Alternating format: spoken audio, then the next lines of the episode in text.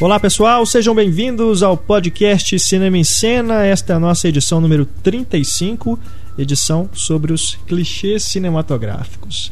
Sempre tem filmes de terror, filmes de ação, né, comédias românticas principalmente, né, são filmes que estão sempre repetindo situações, repetindo elementos dramáticos, entre aspas, que nós já estamos cansados de ver. Então, nesse podcast, nós vamos relembrar aí clichês que nos irritam muito, mas também aqueles clichês que funcionam. Afinal de contas, basta saber usar, né? Determinado tipo de clichê não tem como fugir, né? Você sabendo usar, cai bem, funciona. Participando dessa edição, eu, Renato Silveira, editor do Cinema em Cena, nossos redatores Túlio Dias, Larissa Padrão e Heitor Valadão, que está aqui relaxando, Desculpa. momentos antes da gravação, né? E temos a volta dele, né? Sempre muito aguardada, sempre muito pedida pelos nossos ouvintes. Dom Corleone do Cinema em Cena, o poderoso chefão do Cinema em Cena, Pablo Vilaço. É, por que, que só, é, só, eu tive apresentação especial? Onde estão aquelas apresentações engraçadinhas? Acabou. acabou não devia ter acabado. Porque... Eu não tenho mais criatividade. É, é não tem, não tem mais criatividade. Ter acabado. É. Podia Podia ir pra. A Larissa é a remendada, ou a Frankenstein da redação. O Túlio. Não, depois, até hoje eu não esqueci o negócio do molejo. Eu não, eu não tenho graça pra brincar Ele é molejo boy, né? Molejo boy. Nossos ouvintes. Molejo boy. Foda. Inclusive, eu fiz um desafio ao Túlio, porque eu perguntei para ele se ele iria num show dos Beatles em Belo Horizonte. Ele respondeu, claro, assim, na mesma hora. Eu falei, ah, legal, porque vai ter show do molejo e eu quero ver se você vai. show do molejo. Vai ter que ir. É meu sonho no show do molejo, mas ainda não tive oportunidade e não será dessa vez. Aliás, você me deu uma ideia, Pablo. Vou pedir para os convidados fazerem as piadinhas agora. O que vocês acham? E a piadinha do Heitor? É, é o Heitor, Heitor. E o Heitor? O Heitor eu não posso fazer nenhuma piada nesse momento, porque eu tenho, tenho um, um elemento em relação à história do, do, do Heitor, história recente história futura, que está muito na minha mente presente hoje, ele sabe o que, que é. E eu não quero ser desagradável, porque eu adoro o Heitor. Eu adoro o Heitor. E eu não quero ser desagradável. E se eu fiz, fizer algum comentário negativo ou sarcástico em relação ao Heitor, vai ser envolvendo esse elemento. Né? mistério, mistério. Você vê, ele não gosta da gente, né? Só com o Heitor que ele faz. Não, não, mas é porque o dele é mais cruel. Ele é mais cruel. Falando em mistério, temos o diálogo misterioso nessa edição. Fiquem atentos ao momento em que surgirá uma fala extraída de algum filme no momento do nosso debate, né? durante o nosso debate. Assim que você identificar de onde é esse filme, mande para a gente um e-mail no cinema.cinemencena.com.br. Primeiro lugar, a primeira pessoa que acertar o primeiro e-mail que chegar para a gente, fatura a nova edição do livro Clube da Luta, né, que inspirou o filme do David E esse Fincher. livro está operando milagres na vida das pessoas. Piada interna. Livro Clube da Luta, cortesia da editora Leia. Primeiro lugar, o segundo lugar fatura um DVD do filme Fora de Controle, né, estrelado pelo Ben Affleck e Samuel Jackson. E o terceiro lugar, DVD do filme Guerreiros do Céu e da Terra. Assim que você identificar a resposta, corra para o seu e-mail para você faturar os prêmios, tá ok? Boa sorte a todos.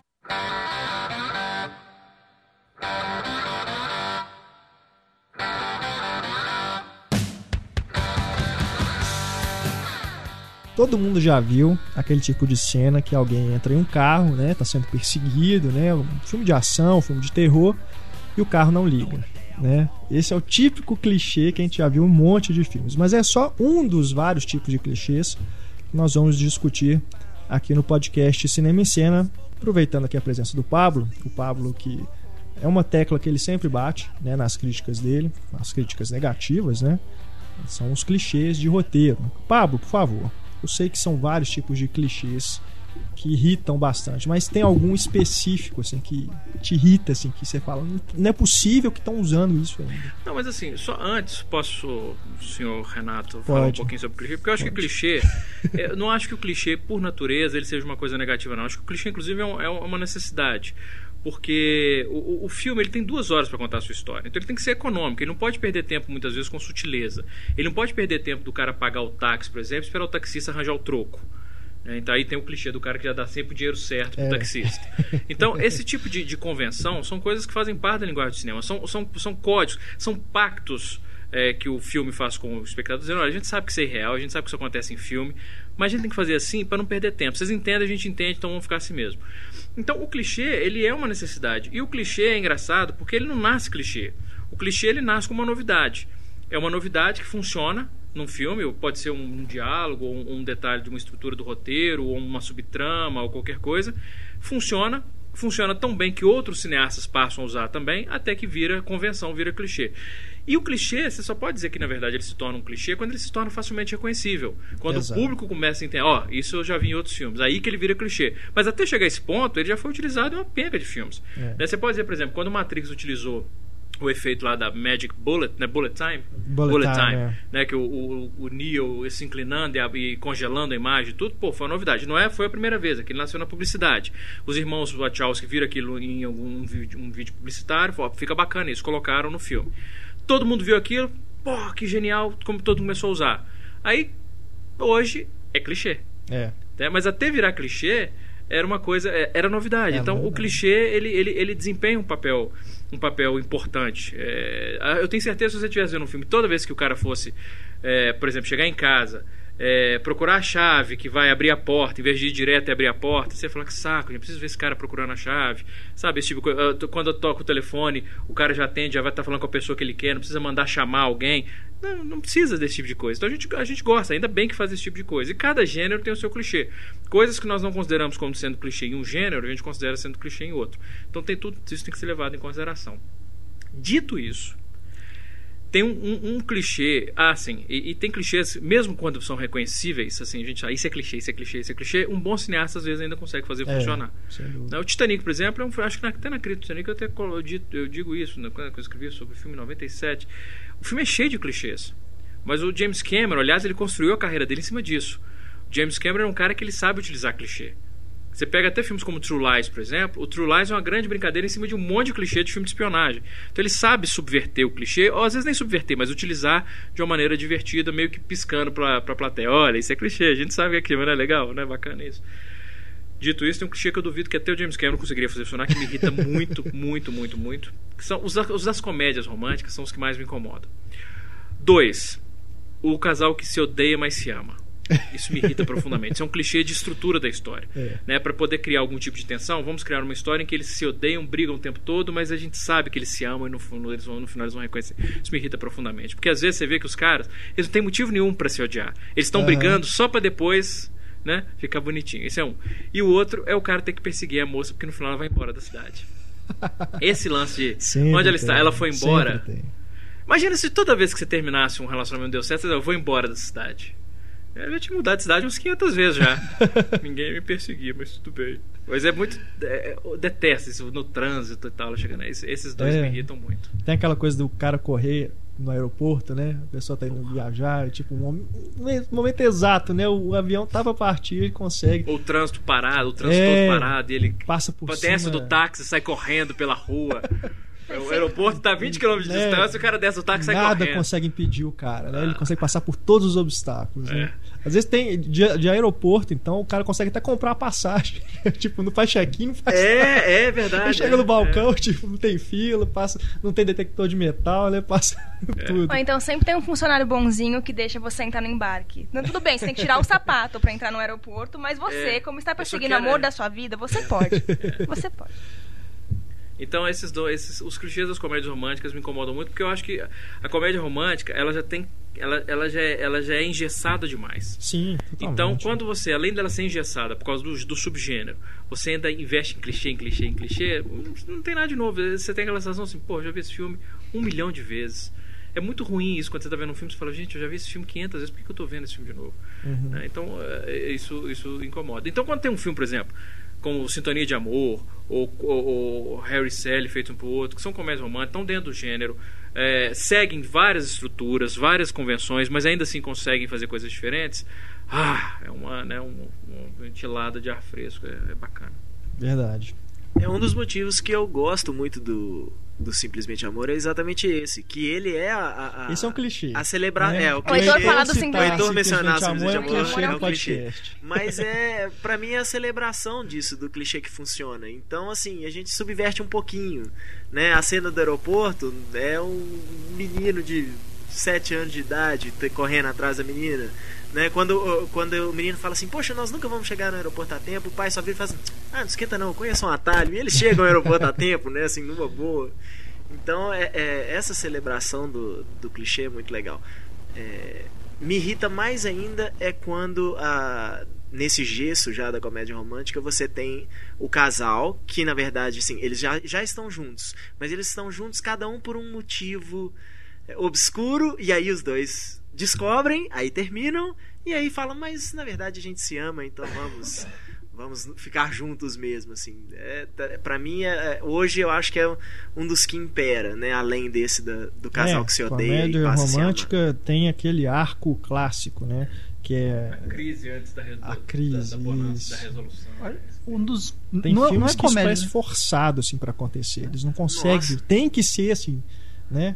Tem que ter essa essa briga para depois ter e o que me espanta é você ter atrizes, por exemplo, que elas fazem isso repetidamente, assim, que, se você pegar os filmes da, porque atores diferentes, eu entendo, por exemplo, quando você pega um cara igual, sei lá, o Tom Hardy, ele fala, finalmente, vou fazer uma comédia, só fez filme diferente e fala, vou fazer uma comédia romântica. Tudo bem, fez uma, duvido que ele vai fazer outra. Tomara que não. É, mas aí você pega, por exemplo, atrizes como a Kate Hudson, Reese Witherspoon, Catherine Heigl, fazem exatamente o mesmo filme Sim. de novo e de novo e de novo. Eu, eu não entendo, assim, artisticamente falando, qual que é o, o prazer de um artista É. se repetir, assim, fazendo o mesmo filme várias vezes. O próprio Matthew McConaughey, é, que apesar de ele ter, por exemplo, eu gosto muito do, do, do Como Perder um, um Homem em 10 Tem Dias. a eu gosto perseguição muito. final. Que não tem é? tudo aquilo e tal, mas assim, é um filme de. Mas assim, ele Tem um monte.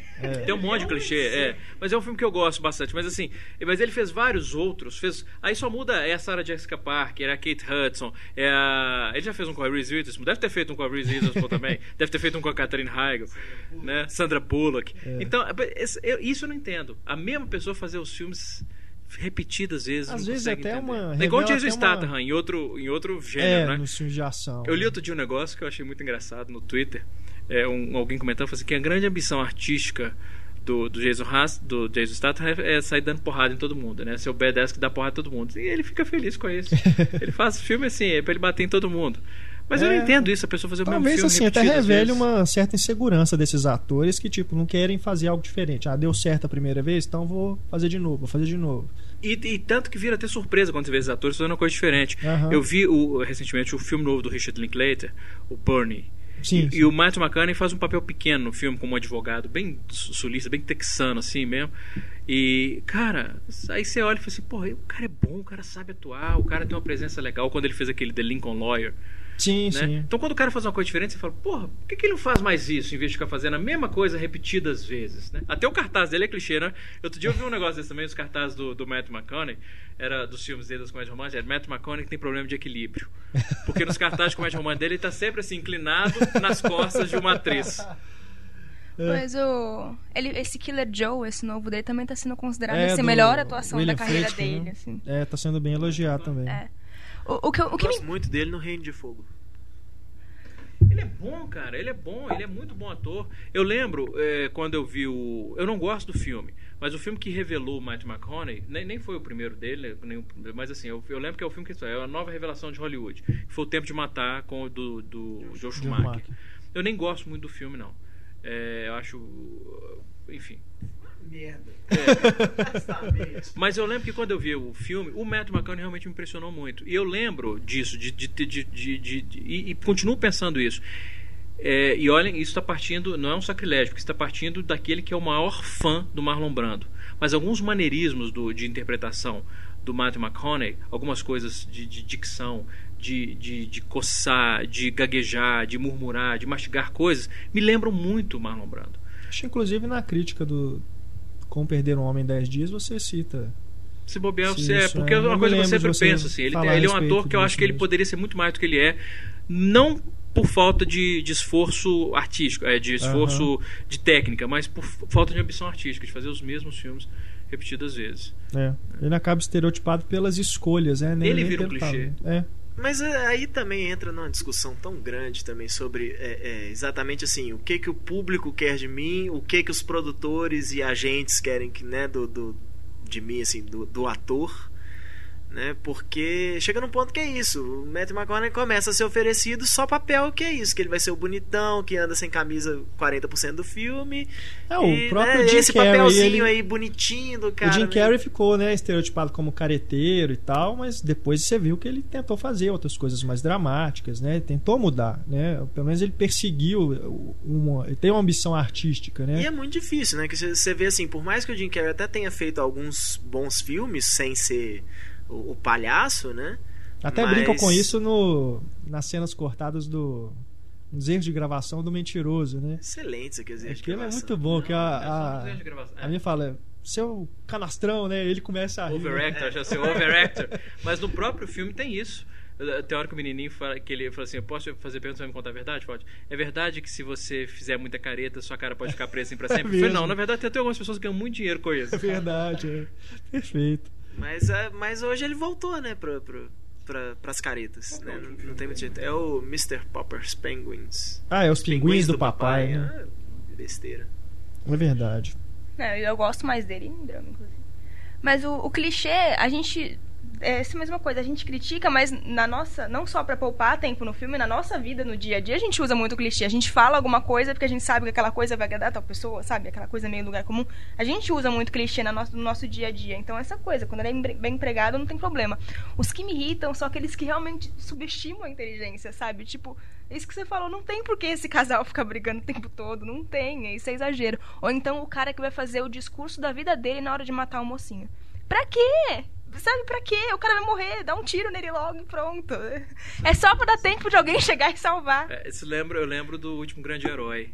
É. O Último Grande Herói é um filme que ele é construído em cima de clichês, mas isso é uma coisa né, bacana, né, brincando com. Adoro aquele filme. Não, até hoje eu não entendo porque aquele filme foi tão massacrado pelo público e pela crítica. Pelo público e pela crítica mesmo, assim, porque nem a crítica aprovou, porque a crítica devia ter reconhecido o valor do filme. Porque sim, era uma brincadeira sim. não só cheia de metalinguagem, mas assim, que, apontando os clichês. E tem isso, né? O, o, o vilão, é, ele faz as duas coisas. Primeiro ele faz um discurso e tem uma hora que ele tá esperando que ele vai fazer discurso e ele fala, não, vou fazer discurso, não, eu vou aproveitar achando e, e atira.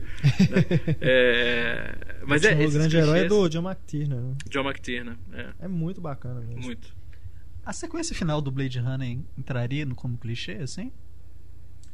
Depende de qual versão do Blade Runner que você tá falando. Do Rush Hauer conversando com o Harrison Ford. Por quê? Por que seria clichê? Porque seria ele falando com ele, assim, não? Não, eu não acho. Eu acho que ele não.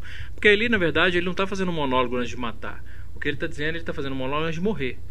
Né? Ele está ele tá resumindo a vida dele. E eu acho que tem todo o sentido ele falar aquilo, porque ele sabe que é a última chance que ele vai ter de passar a experiência que ele teve para alguém, que ele sabe que se ele não falar ali, acabou, vai morrer tudo com ele.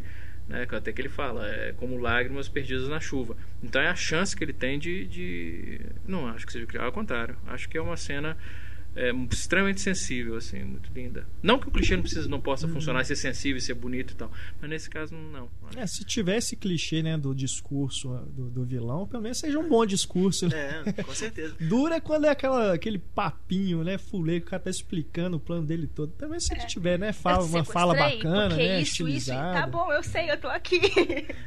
Você vê, por exemplo, do o Kill Bill, né? O volume 2. Aquele discurso do, do David Carradine no final é sensacional. É tudo estilizado, mas é porque o, o Tarantino sabe escrever o negócio Peraí, bem. Tá falando de qual? Do Superman?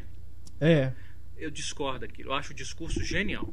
Não, é isso que eu tô falando. Eu gosto do monólogo. É um monólogo genial, mas não tem nada a ver com o personagem. Não, total. Ali é o Tarantino Aquilo me incomoda. Falando, ali é o né? Tarantino falando. É. Aquilo me incomoda muito. Eu, sim, a, sim. Se ele tivesse guardado aquele monólogo para outro personagem em outro filme, é um monólogo que eu achei muito legal. Mas uh -huh. o Bill falar aquilo, cara, nada a ver com o personagem. Nada, você vê direitinho, é o é. Tarantino que tá falando aquilo. Isso me incomoda me incomoda. Mas eu Entendi. entendo o que quer dizer. Assim, pelo menos tem. Pelo menos é, é um bom escrever, texto, né, cara? Né, o Tarantino cara? sabe é. escrever, essa é a diferença. O Tarantino, a sorte do Tarantino, eu até falo isso no curso, a grande sorte do Tarantino como roteirista é o fato de ele ter o Tarantino como diretor para dirigir os filmes dele. Porque se você pegasse, mas é, porque ele escreve demais, é, é diálogo demais para cinema é ação, não é, não é diálogo.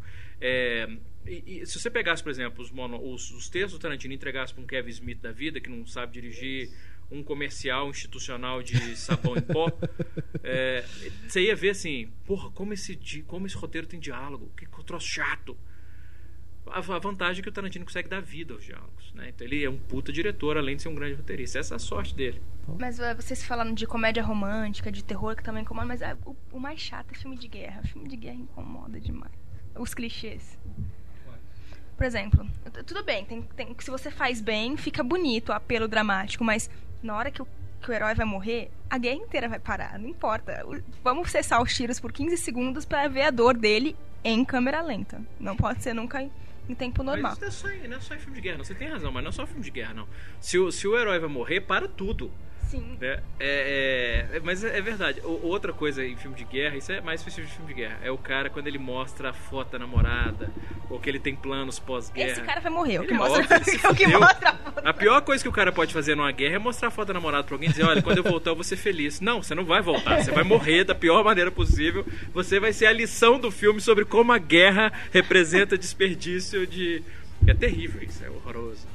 E a gente tem muitas comédias bacanas, né? De, de- que brincam com esses conceitos, tipo Top Secret, é, Top, Top Gang, né? Que virou depois o Hot Shots.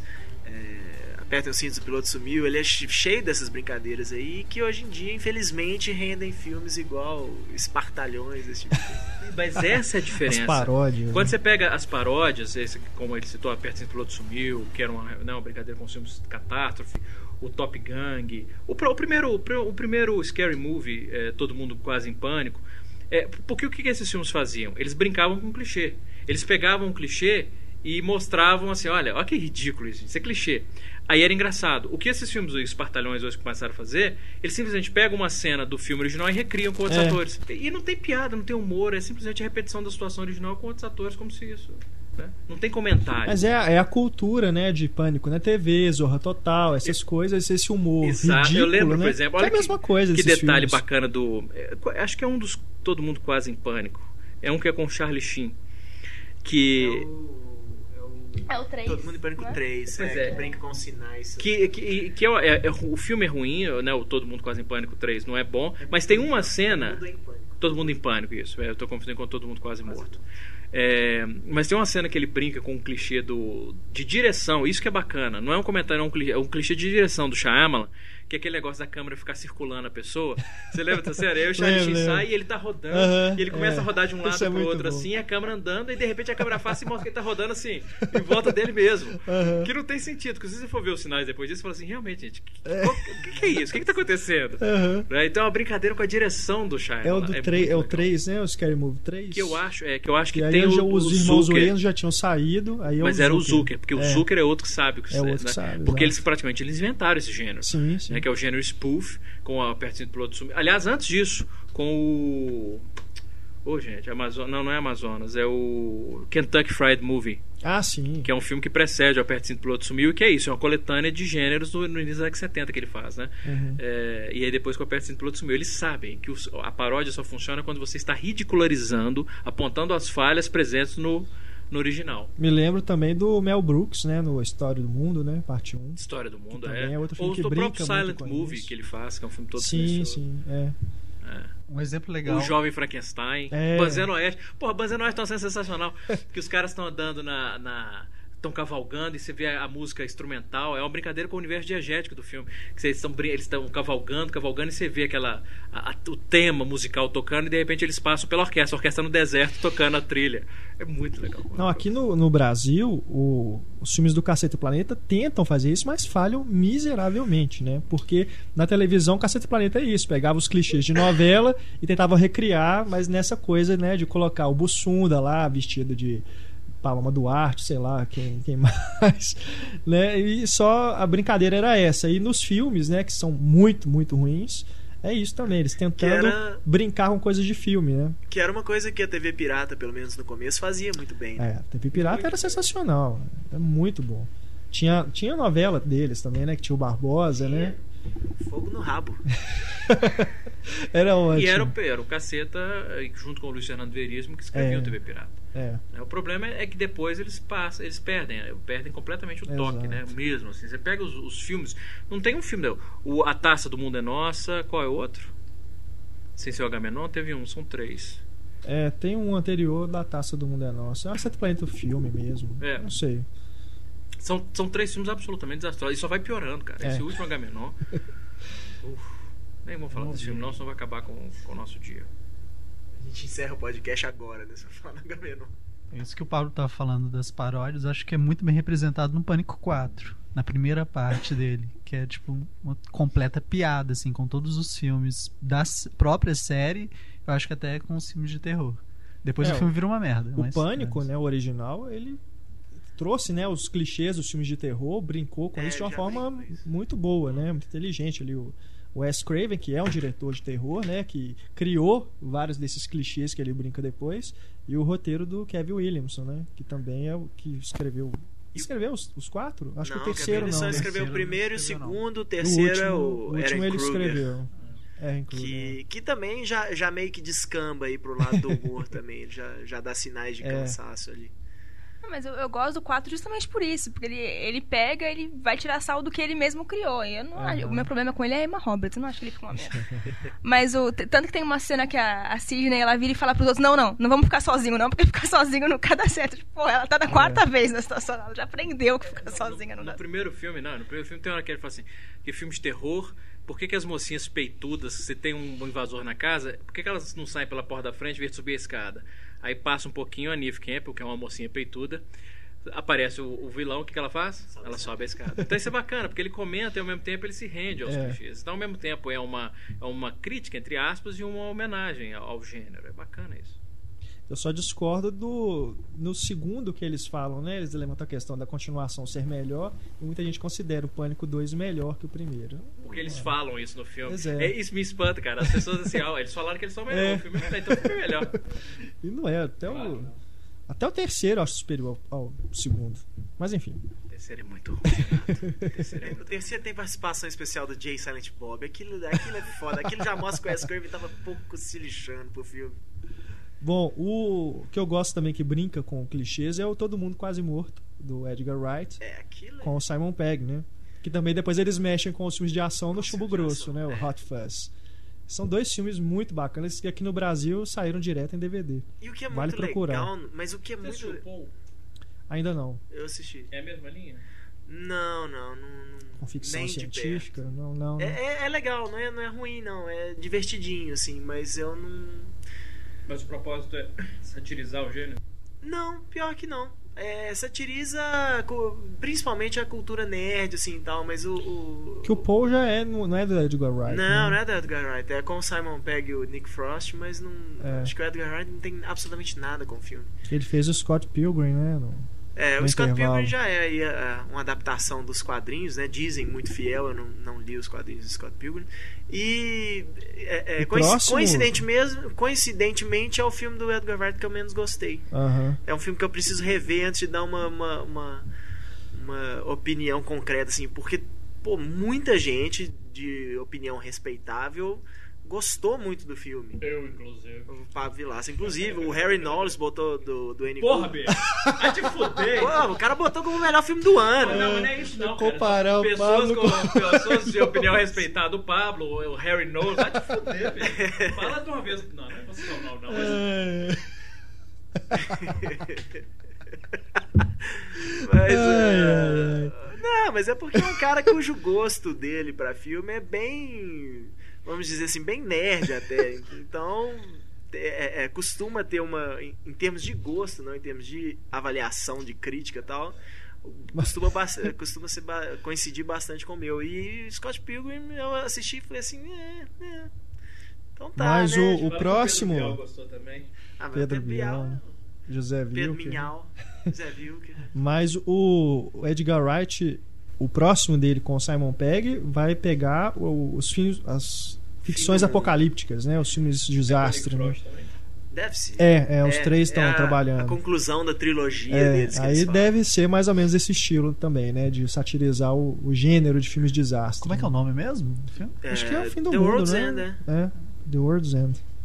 Mas o todo mundo quase morto, né? Que brinca com os filmes de zumbi. E tem sempre, né? Aquela, tem também os clichês dos filmes de zumbi, né? Alguém que é mordido e fica escondendo até o final. Esconde todo mundo que, que foi. que está se transformando em zumbi, né? E também tem aquele da pessoa que fica com dó de matar alguém, né? Um, um parente, assim, um, um, namorado e tal, que virou zumbi. Né? Mas, é, e no caso é a mãe do personagem principal, né? Que é muito, muito boa aquela cena, muito bem feita aquela cena. O que eu acho engraçado no filme de zumbi é como o cara, ele, ele sempre anda torto, mancando, se arrastando, mas ele consegue alcançar aquele que consegue correr normalmente e fugir. É, os únicos zumbis que correm são os do, os do Zack Snyder e do Danny Boyle, é. né? É, foi, foi meio que abandonado. Essa coisa do zumbi que se arrasta mesmo, assim, igual os do Romero, igual os do Edgar Wright. Isso foi meio abandonado nos últimos filmes de, de zumbi, assim. Eles já são mais. Um pouco já mais. Na, na mais série. No, no Walking Dead, Dead, eles são, é, é são o bem zumbi, zumbi clássico, clássico né? mesmo. Não, é porque realmente, por exemplo, da, do Madrugada dos Mortos do Zack Snyder, eles correm, né? Do, é. do Danny Boyle também. O povo corre atrás dos outros. O Danny Boyle principalmente, né? Mas o legal do, do que o Edgar Wright faz em relação aos clichês, não é, eu acho que ele nem brinca com o clichê em si. Né, com, com a repetição da, daquela coisa, assim, mas ele brinca principalmente com, com o gênero em geral. É.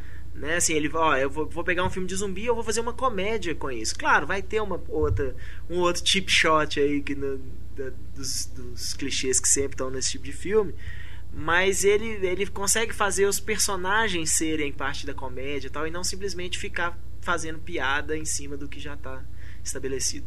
É, ele cria né, um universo próprio ali sem necessariamente estar repetindo né, coisas é, de outros filmes. É realmente um, um comentário, né, ele utiliza aquilo como elemento do, do, do universo que ele está criando. Mas tem um filme que também que é genial, que brinca com o clichê, que é O Jogador, né, do Robert Altman que, que, é um filme que se passa em Hollywood, né? É uma coisa mais dos bastidores e tem aquela coisa do do cara escrever o filme querendo evitar aquela cena, né, que depois aparece lá a Julia Roberts, Bruce Willis, né, a Susan que é um clichêzaço, né? É, não, é uma, ele parece que ele pega todos os clichês que ele ficou evitando o filme todo, colocar e coloca numa cena só. É.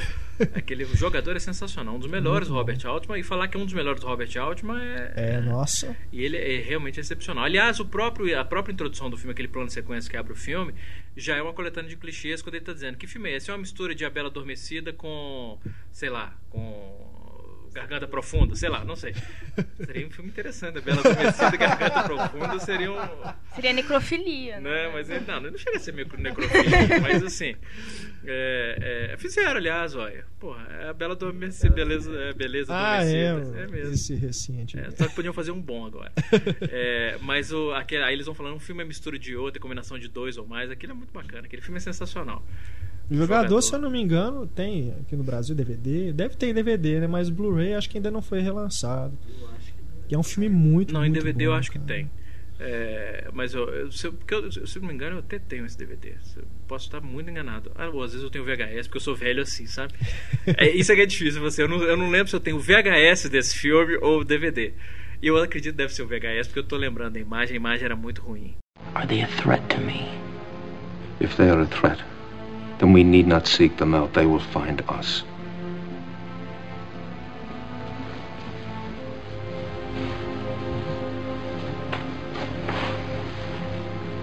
Not if you find them first.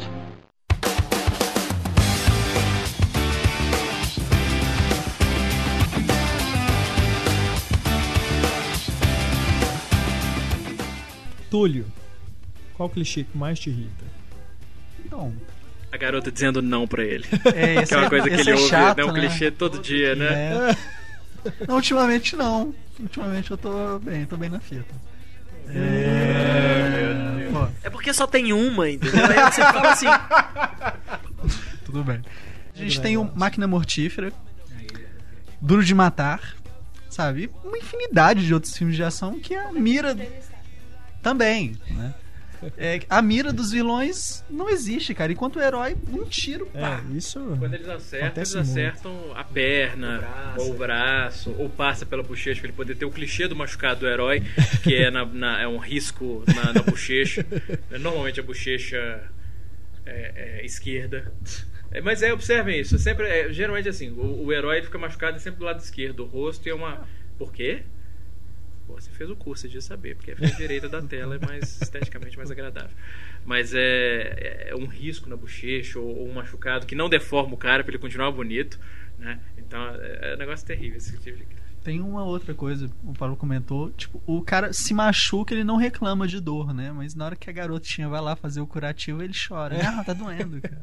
Não, esse negócio da, dos filmes de ação aí, do, do herói sempre escapar, né, das balas, também tem a questão da munição que nunca acaba. Né? E também, quando acaba, acaba no momento que é, que é o último tiro, né? É o tiro que vai realmente matar e acaba. Aí o herói consegue isso, levantar e dar uma porrada no. Isso no o último grande herói brinca também muito Sim. legal. Que o cara, na hora que ele fala, né, tá lá fazendo o monólogo dele, aí que ele aperta o gatilho e faz o clique só. Aí o Schwarzenegger fala, ah, não sei o que, né? acabou essa bala. Ele fala assim, não, eu só deixei uma câmera vazia e pô, dá um tiro nele. tem também aquela situação que tem duas pessoas apontando a arma uma pra outra, né? E de repente dá o barulho do tiro. Aí a câmera vira e tem uma terceira pessoa que acertou, né?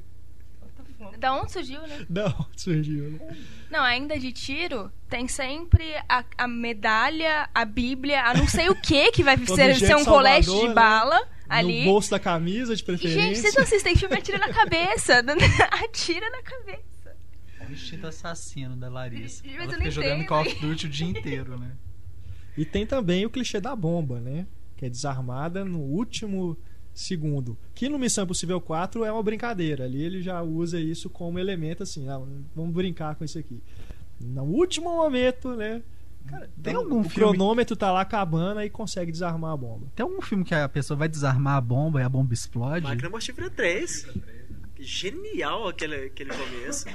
Sim, eles... era, inclusive, bom, inclusive era o trailer do filme. Não, mas era, eu, eu falo no sentido editada. de explodir todo mundo morrer, assim, cara. Tem, o, tem o, sempre o fio azul e fio vermelho também. Das pessoas se darem mal mesmo, não é que mortífero eles escapam. É, mas é, tem algum. Tem, acho que, é, na verdade, tem uns que brincam com isso. Por exemplo, o filme do Arquivo X. Que é muito bom. O cara fala, não, sai todo mundo, eu vou desarmar a bomba, não sei o que, e na hora que você vai ver, Lost. o cara tá lá sentado. No, acho que é o submarino, que eles vão desarmar a bomba e a bomba explode, morre. É. É, não, a, sé a série de TV brincam mais com, com isso. Até o Grey's Anatomy tem um episódio que tem um, uma bomba.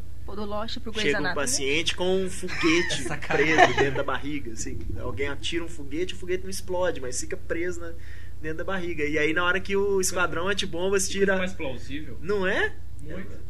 E aí, na hora que o esquadrão antibombas tira o negócio e tá levando assim, aí de repente, na hora que o cara sai da sala, explode, assim, você vê que explode no corredor lá. E como o cara que fabrica bomba é organizado, né? Ele sempre compra fiozinhos de cores diferentes para você saber a hora que você vai desarmar, é claro. Esse negócio dos fios é um negócio. Por que, que eles fazem, né? Com fios é. com cores diferentes? Só pra facilitar a vida do, do herói. Na verdade, cara, isso tem sentido, pô. Isso é pra facilitar a vida do cara que tá montando a bomba. Porque se ele botar todos os fios da mesma cor, ele fala assim, putz, grilo, e agora? E, tipo, eu, tenho que, eu tinha que ligar tal fio, tal fio, eu, eu acho que é esse, é mas verdade. é tudo da mesma cor, é eu tô verdade, ferrado. É verdade. O Heitor, que já montou várias bombas. É, é porque eu tô fazendo reforma lá no apartamento, mexendo com o eletricista.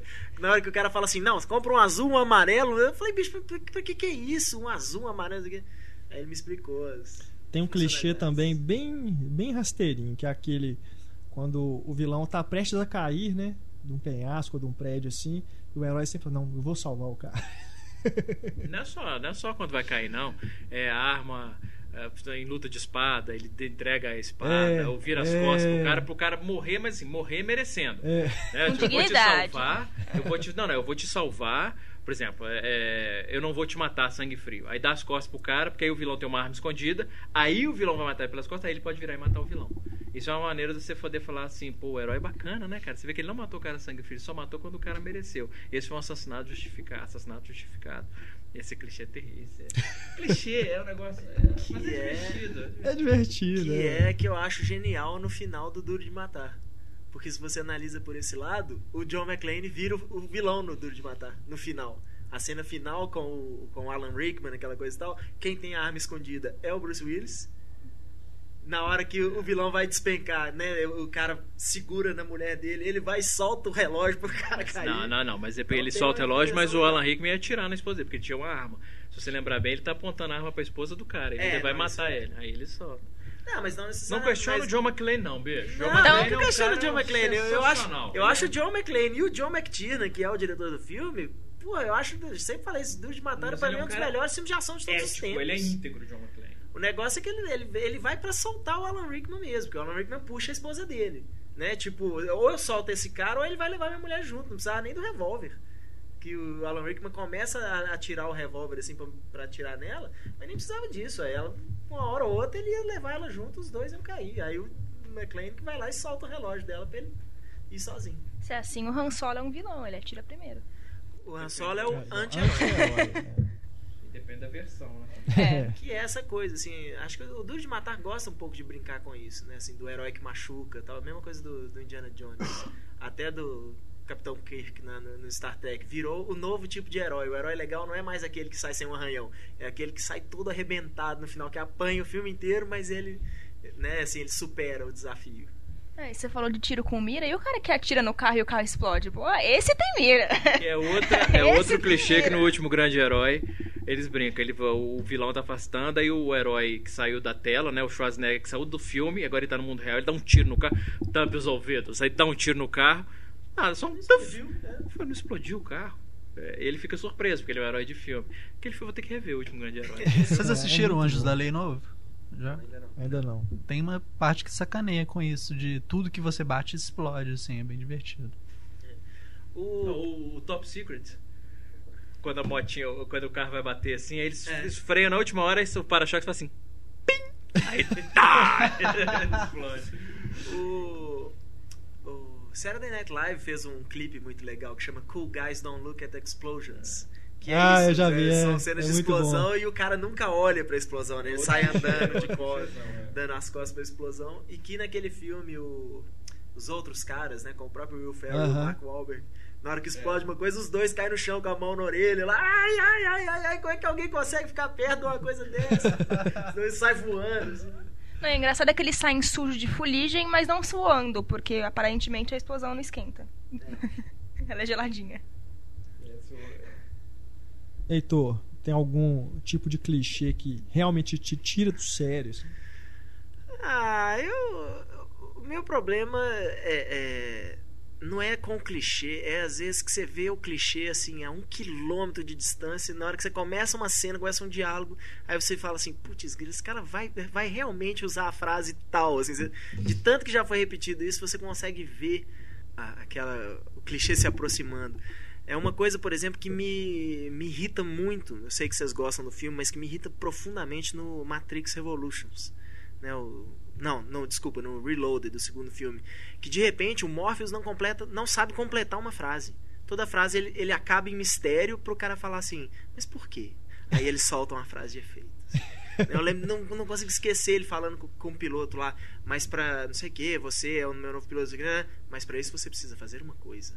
E para de falar acaba a frase, porra, né? Ele, não, o cara tem que falar, o quê? O quê, cara? Aí ele fala, confiar em mim. Aí, né, o nerd lá, ah, matou a pau. Aí você fala assim, que frase imbecil! É lógico que o cara tem que confiar no cara, né? O cara é o capitão da nave, não, o piloto não confia no capitão, pô. Ai, ai. Mas. Não, o pior, o pior é ele armar a própria punchline, né? Isso que é o mais triste. Isso é muito triste, se você parar pensar. A vida do Morpheus deve ser muito triste. Porque é. ele fala a frase, para no momento certo, para ele poder armar a própria é, Que coisa triste. é verdade, boa, boa observação. Isso é triste. No Matrix, no, no, primeiro, na verdade, a hora que a Trinity beija o Neo pra salvar o cara, isso é um clichêzaço. E ali, cara, realmente eu, eu não gosto. É talvez a única parte do filme que eu não gosto mesmo. Que ser sincero, né? Coisa batida, né? O, beijo salvador, né? Tem a lágrima salvadora também, né? Tem filme que a pessoa tá lá, né? Morta e tal, aí cai uma lágrima assim da amada dela no rosto, aí ela é. acorda. Esse negócio de frase que a gente vê que a frase vai terminar, esse filme vai estrear sexta-feira agora, o Battleship. Sim. Battle, Battleship. Battleship, é. Tem uma que é assim, quando ele começa a falar, você fala, não, não, o filme é uma merda. Mas tem. É porque ele é todo cheio dessas coisas, por exemplo. Só citando esse exemplo, por favor, dizer que você é spoiler. Antes que alguém diga que você é spoiler, por favor, né? Claro que não é spoiler. Eu não falaria se fosse, embora o filme não mereça ser preservado. Enfim, um cara vira pro herói e fala assim: Nós vamos morrer. Aí o, o, o herói fala: Sim, nós vamos morrer. Eu vou morrer. Você vai morrer. Todo mundo aqui vai morrer. Mas não hoje. Mas não hoje. e eu não vi o filme! Cara, mas, quando é- mas o pior é isso, não. Eu, eu, eu, eu abreviei o negócio. Porque é tão assim. Você viu que eu só falei, eu vou morrer, você vai morrer, então vai morrer, ele já matou. Mas ele fala isso umas 500 vezes. Eu vou morrer, você vai morrer, todos vamos morrer, ela vai morrer, Fulano vai morrer. Ele começa a falar, falar, ele vai falando, eu falei, gente, não é possível, eu não acredito, ele não vai terminar com isso. Porque é absurdo. E ele fala uma hora pra Deus falar, mas não hoje. Genial. ai, ai, ai. Genial Outros... ao contrário. que você Genial ao contrário, é. Eu, óbvio. eu lembrei de outro aqui. Eu assisti o Colheita Maldita recentemente e eu fiquei pensando, cara, porque todo filme de terror tem um personagem que é corajoso pra caralho. Sabe? O cara, no meio da cidade onde não tem ninguém, ele resolve deixar a esposa dele sozinha numa casa, tipo, com uma menina assustadora, pra ir procurar alguém, cara. Tipo, por quê, cara? Tem um perigo, igual a mulher de Por preto. quê? O, o Harry Potter. Harry Potter. Harry Potter. Não, não é, não, não é, não. Ele faz um personagem diferente, Harry Daniel Potter. Radcliffe. É o Daniel Radcliffe. É, e ele, ele compõe um personagem legal. Eu acho que ele faz um bom trabalho de atuação, não é só Harry Nossa, Potter. ele Mas chorando tão é uma feio, das cara. pessoas mais corajosas que eu já vi no filme de terror. Vocês assistiram Mulher de Preto? Não, não. Cara, o cara, o que menino é corajoso demais, cara. Ele é corajoso demais. Chega uma hora que eu até eu, eu falei, esse cara precisa fazer terapia, porque é, é impressionante. Ele fica, ele, ele quer ficar sozinho numa casa que tá obviamente amaldiçoada a casa. Aí tem- a casa toda iluminada, tem um lugar escuro, ele vai no lugar que tá escuro assim. Mas é- é- dá pra entender. Primeiro porque ele, né? Tem gente que. Você não sabe disso, Túlio, que é muito diferente da sua realidade, mas tem gente que é corajosa, assim. Tem gente que enfrenta os medos. Porque tá ouvindo alguma coisa, deixa eu ir lá ver o que, que é isso. E segundo, Que é senão não teria clichê, filme. né? Sim, não, não, teria é, filme. Imagina, exatamente, imagina você é o tá numa casa abandonada, você ouve um barulho lá fora. Você sai correndo. Eu vou lá não. E aí? Eu, pra onde o filme vai? Eu vou lá É. nem fudendo.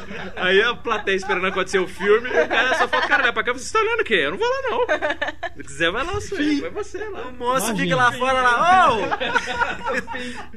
O herói se Não, recusa a sair de casa. A bruxa de Blair não existiria, né? Se, se não Não é? fosse isso, que o filme todo é isso, né? Não, mas a Eles bruxa não de Blair é diferente. Ele to- eles estão pesquisando alguma coisa que eles não sabem que. Sei lá, é diferente. O conceito é diferente. bicho. Não, o Não, conceito é mas que é diferente. no final naquela casa, quando eles vão subindo, depois descendo, eles vão ouvindo barulho e vão atrás É, daquela casa. bicho, é. É, Tá louco, eu, eu não queria nem Eu saber. nunca entrava naquela casa. Eu falei, não, eu falei assim, ah, mas o fulano sumiu. Eu falei, foda-se dele. Eu aviso a mãe Ninguém dele. mandou, né? Não, mas na Bruxa de Blair eles se escondem em vários momentos. Em vários momentos que eles ouvem barulho vão se esconder e tal. Tem uma coisa mais realista, assim. Mas assim como sempre tem o cara corajoso, sempre tem a menina que só fica gritando aquela porra daquela menina gritando o filme inteiro. Sempre Isso não tem. é clichê, isso é realidade. Não, engraçado é que ela... Silêncio do Essa menina- pós-machismo do Heitor. Essa menina que fica gritando o filme inteiro é ela que vai salvar o mocinho no final. Ela vai parar de gritar uma hora e ajudar. Jogar uma panela na cara do, na Não, mas cabeça a Bruxa de Blair alguém salva alguém. Não, a Bruxa de Blair é uma exceção à regra, assim. Tem também aquele, ainda de filme de terror, voltando, né? Os filmes de terror, tem aquele clichê, terror, suspense, thriller, que o vilão morre, entre aspas, depois em volta pra mais um ataque, né? Sexo. Ah, é. Não só queria falar sexo. Não, é porque realmente Não, não, mas também- sexo é clichê. O sexo É. em filme é sempre aquele sexo limpinho. É um sexo, né, aquele sexo mais O lençol é sempre branco. né, Estéreo. estéreo, não tem suor, não tem bagunça pra todo lado, não tem ninguém precisando de papel ou, ou lençol ou toalha depois, aquela coisa mais É. sem graça. Sexo em filme é muito sem As graça. posições costumam ser sempre obras de arte, assim, né? Exato. Encaixes perfeitos. Exato. Você fala assim, gente, que troço desconfortável, que troço mais sem graça, porque eles não estão ali, eles estão posando para a câmera. Então, aqueles. Eu acho que uma diferença nesse sentido é o Clube da Luta. Porque no Clube da Luta, porque normalmente quando você tem cena de sexo, é isso, os caras estão posando para a câmera. Não é a posição mais gostosa ou mais sensual para eles ou mais prazerosa, é a cena mais esteticamente bonita. No Clube da Luta é o contrário. No Clube da Luta, quando o Tyler e a Marla estão. Eles, eles fazem aquelas posições mais absurdas, loucas, e aí a câmera do David Fincher que tem que se adequar a eles. Tanto que eles usam até computador, né? Eles fazem É. uma recriação de modelo, porque assim, não tem como filmar aquele troço que eles estão fazendo. Isso é bacana. Não, o pior, o, o clichê da cena de sexo não é, não é nem só isso, assim. É a, a cena de sexo que não mostra nada. É uma mão na coxa, uma, uma boca na bochecha, né? Aquele negócio que você fala assim, pra que que isso tá aqui? Bota os dois assim, fecha a porta, filma, faz um fade, fade out, fade in assim, e os dois saem vestindo a roupa. Pronto, já entendemos, entendeu? Não precisa mostrar uma cena de sexo que não mostra absolutamente nada, sabe? O Heitor reclama tanto de cenas de sexo que eu acho que ele teve algum problema com isso em algum filme, cara. Eu nunca tive problema em relação à cena de sexo, desde que seja uma cena de sexo. com sexo, de modo geral. É. Com sutiãs. Aliás, Você você, exato. você aprende, engraçado esse negócio de sexo, mudando completamente de assunto, não tem nada a ver com clichê, mas assim, porque é uma coisa que é engraçada, que quando você vê um ator fazendo várias cenas de sexo, você acaba vendo algumas coisas, e você tara desse cara. Por exemplo, o Pierce Brosnan, vocês já notaram que cena de sexo com o Pierce Brosnan, ele sempre dá um jeito de morder? Aí, Não, quer dizer, você pega, até filme do James Crown, Bond, quando ele tá lembro. transando com a com a Shania on, on a top, lá com a Frank Jensen, ele morde e tal. E tem outras cenas assim, ele sempre, quando tem cena de sexo, tem um momento que ele vai morder. Você fala, isso é tara dele. Ele é um cara que morde. O lance dele é morder. Por que, que você reparou isso? Eu achei muito legal, achei, achei muito legal. É acho- é. Mas eu acho bacana isso, essas coisas de filme assim que você pega quando você vê o ator repetidas vezes, você começa a pegar coisas que são da pessoa, que não são personagens, assim, são coisas da vida dele que ele leva o personagem. A mordida do. E isso é porque eu também transei com o Pierce Brosnan, ele me mordeu e eu fiquei cara. Mas isso o Pierce Brosnan é, é mestre nisso, né? Porque em todos os E filmes. mordida, você também, você também, Ah, Corão daquele. Eu e- Não, mas é, é- é curiosíssimo. para o Pierce Brosnan. É curiosíssimo, assim, todo filme dele ele arruma, ele arruma um jeito de sentar e colocar a mão na frente da boca. Sempre, sempre ele coloca a mãozinha assim na frente da boca, ou então na têmpora. É, aquele cara pra mim, claro, isso foi depois que ele não me ligou nunca mais, né? Mas é, é, aquele cara pra mim é intragável. Ah, eu Pierce gosto. eu gosto, pra eu mim gosto, é- eu gosto, eu gosto, eu gosto. Gosto Mas- muito do Pierce Brosnan. mais clichês aqui, já estamos avançados aqui no nosso debate. Tem o clichê que o cinema independente, né, americano, que usa assim, a exaustão, já, já deu o que tinha que dar, que é a família disfuncional. Uhum. Né? Começou né, lá com a Pequena Miss Sunshine, talvez alguns filmes Não, bem anteriores. antes disso, né, que o David Alan Green, verdade, David é um Gordon comediante. Alan- O David Gordon Green. Gordon Green. É, tem um filme com a Zoe Deschanel, que é a Zoe Deschanel, já, de, Deschanel, né? Deschanel. Já é um clichê, ela é um clichê, mas ele fez um filme chamado All the Pretty Girls, que é um filme de o quê? Deve ser de 2000 e É, ele é anterior. É porque 2003, o Pequena Miss 2002 Sunshine é o que fez mais É, sucesso. mas assim, a- né? você pega A todos partir clichês do, fi- do cinema independente americano, esse até o mumblecore que virou um subgênero, Aham. né, que as pessoas ah, não tem diálogo, elas vão improvisando e aí por isso ficam mumbling, ficam ah, ah, murmurando sem você entender. direito. Tá tudo lá, cara. A família disfuncional, a menininha, a- as personagens que a palavra em inglês para escrever isso é quirky, quirky. É, qual que seria em português? Estranho. Esquisitinha, é. esquisitinha, estranhinha, que tem hábito, hobbyzinhos estranhinhos. Tá Aham. tudo lá, cara. Tudo lá. A Zoe de Chanel já é a encarnação desse negócio. É insuportável, porque não são pessoas reais. São personagens de filme. Porque o lance do cinema independente que é bacana é isso, que o cinema independente ele tem a chance de criar personagens tridimensionais, personagens reais. Só, e começou assim. Mas hoje o que você tem muitas vezes no cinema independente, que é, o problema é esse, o cinema independente ele começou como uma forma de produção diferente e hoje é um gênero. O problema é esse, o cinema independente norte-americano hoje ele é gênero É gênero. com regras, clichês, etc.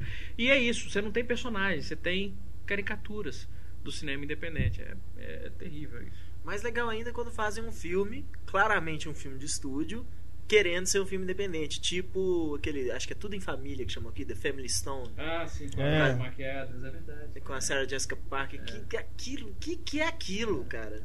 É, um, é uma sucessão de, de babaquice uma depois da outra, sabe? Para no final todo mundo tudo fica bem. Né? Aham. Aquele, você fala, ah, putz grila, aquilo ali pra mim é uma, uma afronta. E é estranho que consegue um elenco bacaníssimo, né? Assim, tem muito ator bacana naquele filme. Porque no filme independente da família disfuncional, não importa o quanto disfuncional seja sua- família, na cena final ela vai estar lá te apoiando em alguma coisa. Mas esse que é o cinema independente ainda tem umas coisas assim, a família disfuncional e no final das contas, pronto, acabou, é assim mesmo, não necessariamente termina bem. Num filme igual esse, do Tudo em Família, não. No final, de repente, todo mundo se gosta e as moças estão lá todas sujas de comida, rindo no chão, assim. Ah, pronto, a partir desse momento agora somos todos amiguinhos. Sabe? E, se esquece todos os problemas do passado. Né? Brincar. Um outro clichê que esse me irrita bastante, é, que é coisa de fórmula assim, de roteiro, é começar o filme pe- pelo final. né? Tem sempre a cena que vai acontecer lá na frente, aí tem um flashback, aí vem o filme todo. Não, mas eu não posso dizer que isso me incomoda. A princípio, isso me incomoda. Me incomoda assim, pelo, pelo tanto que é utilizado, sabe? Vários roteiros assim se baseiam nisso. O filme começa sempre dessa forma. Eu não sei, eu, não- eu teria dificuldade em apontar isso como clichê, sabe por quê? Porque você está falando da estrutura, né? Da, da, da, ordem que as coisas acontecem no filme. Se for assim, o maior, o maior clichê tudo é o tradicional, começo, meio e fim, porque é o que está na boa parte dos filmes. eu não acho, não sei lá, não sei se seria. É, é uma forma de contar uma história, né? Mas não sei se me parece muleta, sabe? Muleta pro roteirista. Tipo, começar com um bang, né? Tipo, vamos pegar é. o momento mais chave da história. O, o que isso me incomoda isso que você falou me incomoda só quando é, é desonesto. É. Quando, por exemplo, começa de um jeito que te leva a pensar que alguma coisa vai acontecer, e aí acontece o filme todo, quando chega lá, você fala, pô, não era nada daquilo. Uhum. Começa, por exemplo, com a morte de alguém, depois você vê que a pessoa não morreu. É, como, por exemplo, Missão Impossível 3. Começa matando a esposa dele. É a primeira cena do Entendi. filme, pô, a esposa dele vai morrer. Aí você vê o filme todo e fala, ah, não era. Isso me incomoda, quando, é tra... quando trapaceia. Agora, a estrutura em si, se ela se não tem trapaça, não, não me incomoda. Tem o Renato, também. O Renato deve ter detestado a amnésia, né, do Christopher Nolan. Começa exatamente pela última cena. Não, teve a fase na é Ritu, assim. Todos os filmes precisavam. Pra preciso assistir uma ordem cronológica, mas teve a fase, assim, né? É, teve uma fase dos filmes, assim. Não, o é, Tarantino mudou. Né, com o né? Pulp Fiction, ele mudou a regra do jogo. Né? Muitos depois do, do Pulp Fiction adotaram essa, essa coisa de ser não linear, né? Isso aí. É, não que ele tenha sido o primeiro a fazer isso. É, não, de forma alguma, né? mas pelo né, o, impacto filme? cultural que teve o Pulp Fiction. Você tem, por exemplo, até Rashomon. Não, Rashomon, é, Rashomon é considerado um dos precursores é. né, desse formato. Tem o, também o do Kubrick, né, o Grande Golpe. O Grande Golpe, é, é o Grande Golpe. E é um filme tão complicado, assim, pra época, né? Hoje até que é tranquilo. Que você tem um narrador falando, falou assim, é, mais cedo naquela do tarde. Estúdio, né? Foi, foi exigência do estúdio. Exigência do estúdio. É porque eu imagino que o público da época devia ser muito confuso uhum. mesmo. Porque o filme vai e volta. Não só ele acompanha vários personagens, ele vai e volta no tempo. Então, né? Então toda hora aparece um narrador falando. É, 20 minutos mais cedo naquela tarde, ele chegou ao hipódromo. É, então, quer dizer, isso é, é, muito antes do. Tem também aquela situação que está acontecendo alguma coisa bizarra e é um sonho. Né? Isso também acontece muito. Vários Cara, filmes sonho, utilizam bicho, isso. Sonho eu detesto. sonho eu acho imperdoável. Sonho eu acho imperdoável, sequência de sonho em filme, assim. A não ser que o sonho tenha alguma coisa a ver intrinsecamente com a narrativa. Quando você para um filme para mostrar o sonho de um personagem, para poder dar um choque, um susto, ou, bicho, eu fico puto toda vez, cara. E o pior é isso, não, eu sempre sei quando é sonho. Porque é muito óbvio, né? Isso é, é sonho. Consigo, mas isso é sonho. É muito estranho acontecer isso. Eu tenho assim. visto, sabe, surgir isso muito agora em livro também. Ah, é? Eu li uns, uns três ou quatro livros no, no último ano, consequências de sonho desse tipo. Eu acabei de ver um, ler um, a terceira parte do The Strain, do Guilherme Del Toro e do Chuck Hogan, que aliás é bem. O, o terceiro livro, o, o, segundo é uma merda. O primeiro é legal, o segundo é uma merda, o terceiro é bacana também. Eles, Noite a Noite Eterna. E Nós recomendamos ele no último podcast. Ah, é? E tem uma longa sequência de sonho, né, no terceiro livro. Só que aí eu olhei o objetivo é né, ter uma revelação, então uhum. não tem nada a ver. Mas assim, a sequência de sonho eu concordo com você. Fico puto. Filme de terror, então, é mais imperdoável ainda, porque é, parece que a impressão é só para incluir um susto a mais. não tem onde ter susto, vão ter um sonho para ter um susto. O engraçado é que os seus sonhos, na verdade, você não acorda lembrando dele inteiro, você acorda lembrando o fragmento. O cara, ele teve a revelação da vida dele no sonho, ele lembra perfeitamente, com começo, meio e fim. O que nos traz a outro clichê, que é quando o cara acorda de um sonho, ele acorda saltando. Sim. Quem acorda é. assim? E eu digo isso como alguém que acabou de usar isso no próprio filme. Eu, eu coloquei no Morte Cega é isso. É o cara acorda de um sonho. Só que é, é, aquela coisa, né? E a trapaça de realizador mesmo. Você vê que muitos fazem isso. Assim, coloca o clichê, mas fala, eu sei que isso é clichê. Eu fiz esse Morte Cega. Porque ele acorda de um sonho gritando. E aí, quando ele tá conversando com o cara, fala, sabe aquele clichê de sonho? Do cara acordar todo suado? Era eu até a noite. Porque eu não tive coragem, né? Tipo, tem que justificar do cara acordar, assim. Tem um também que você citou recentemente, não sei se foi numa crítica ou se foi no blog, que é da pessoa que vai atravessar a rua e é atropelada. Isso começou com Aquela o, o encontro né? marcado, né? É. Com o que o Brad Pitt atropelado na rua. E depois veio o Final Destination, o primeiro Final Destination, e aí vários filmes agora fazem isso. que é um negócio. Agora acontece duas coisas. Primeiro, você antecipa, se alguém está atravessando a rua, vai ser atropelado do nada, que é um negócio também inexplicável, porque a pessoa não está vendo que está vendo o carro, ou o carro está vindo e não vai buzinar. Porque ele não pode buzinar, ele tem que entrar na tela de repente em campo e, e, pegar a pessoa. Então acontece duas coisas. Um, que você já sabe o que vai acontecer. E dois, toda vez que alguém vai atravessar a rua agora eu fico tenso no filme. Se tem um filme que alguém vai atravessar. O filme pode, tipo assim, não tem. Claro, isso, imagina, isso é uma comédia romântica, ou isso é um. Qualquer coisa, é um filme que não vai ter esse tipo de coisa, mas se a pessoa vai atravessar a rua e a câmera mostra a pessoa atravessar a rua, eu falo, fudeu. Eu fico tenso toda vez, cara. O engraçado do Premonição é que o ônibus que atropela a menina, ele não para, ele continua andando. Porque é super normal, depois que você atropelar uma pessoa, você continua Todos andando. continuam, eles não estão nem se fudendo. Mas Eles pegaram o cara, amassaram e foram embora. Legal. É, eu tenho que deixar meus passageiros no ponto. Calma aí. Sabe o que é o No pior? Identidade o carro para. Não, é óbvio. vários, você atropela uma pessoa, você tem que Mas parar, o- é o- óbvio. acho que o pior problema é que os diretores hoje em dia eles vão aproveitando os maneirismos visuais dos outros que eles viram anteriormente. É assim que nasce o Então, pois é, assim, é igual assim, você vê uma pessoa atravessando a rua, né, aquela coisa assim, a câmera parou e a pessoa começa a se afastar da câmera. Pronto, pode saber, é ali, ó, um, dois e no, É. naquele filme Um Dia é tão óbvio, É. mas tão óbvio que você, a vontade que você tem é de enfiar a mão na Não, tela não. e segurar a menina, falar, não é possível. Isso no final do filme. Um não. dia com a Anne Hathaway, né? Isso É, mais recente, né? É Olha, verdade. eu não né? assisti o filme, isso não é Pô, no final do termina, filme. eu tô, tô impressionado com o spoiler aqui, mas vai lá, tudo bem. Não, eu não falei nem, nem onde que Não, é, quando que é. personagem. Não falei quem é atropelado, eu falei a menina. Eu falei Não, a mas menina, esse- vocês estão ligando Ok, as coisas eu- aí. Esse, eu falei esse podcast a gente já Um falou dia. tanto de final de filme que vou ter que colocar um alerta lá no- Porra, antes das pessoas que- escutarem. né? Obrigada, não Heitor. Eu queria assistir um dia.